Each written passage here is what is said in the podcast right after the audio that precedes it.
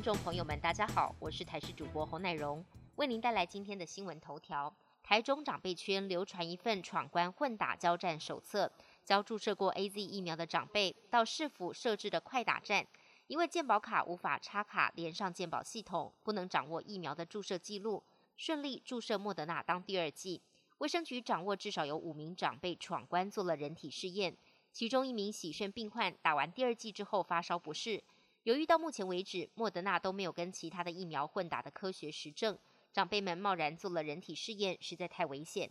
英国十四号更新了旅游名单，台湾跟香港被升至新冠肺炎绿色清单，最快从下周一十九号之后，从香港或台湾入境英国者免隔离。根据英国卫报报道，英国政府十四号更新了旅游名单，将香港、保加利亚列入绿色地区名单，台湾、克罗地亚则列入绿色监察名单。由于台湾原本在英国的黄色清单之内，入境必须居家隔离，并且接受病毒检测。如果台湾升至绿色清单之后，则代表日后入境英国将可以免隔离。花莲从昨天到今天上午九点，已经连续发生了四十五起地震，虽然强度最大仍为昨天上午的规模五点二，但今天上午发生的三起地震规模最大仍然有四点七。气象局说，未来一周可能还会有余震，而且不排除会有规模五点零以上，提醒民众注意。气象局昨天表示，群震是七月七号、八号双主震的余震。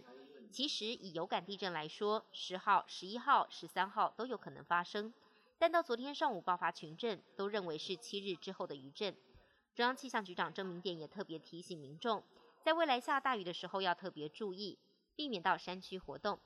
日本当局今年五月批准莫德纳疫苗，当时考量到疫苗对十七岁以下青少年的临床数据不足，只允许十八岁以上的成人接种。之后，莫德纳透过对美国十二到十七岁约三千七百人的临床试验，确认疫苗的有效性跟安全性。由日本国内代理的武田药品工业公司向后老省提出追加数据，后老省对此已经完成审查，预计将在本月十九号召开专家会进行报告之后。将公费施打莫德纳疫苗的对象扩及到十二岁以上。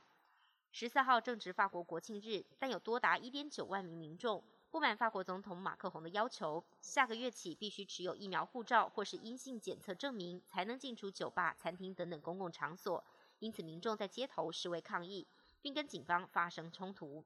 法新社报道，指称抗议群众大约有一万九千人。在巴黎，甚至有示威民众推倒垃圾桶、放火焚烧路旁的挖土机具等等，跟警方对峙冲突。警方对此发射了催泪弹，同时也逮捕部分的示威民众。另外，希腊宣布强制第一线医护接种疫苗之后，雅典市中心也涌入超过五千人示威。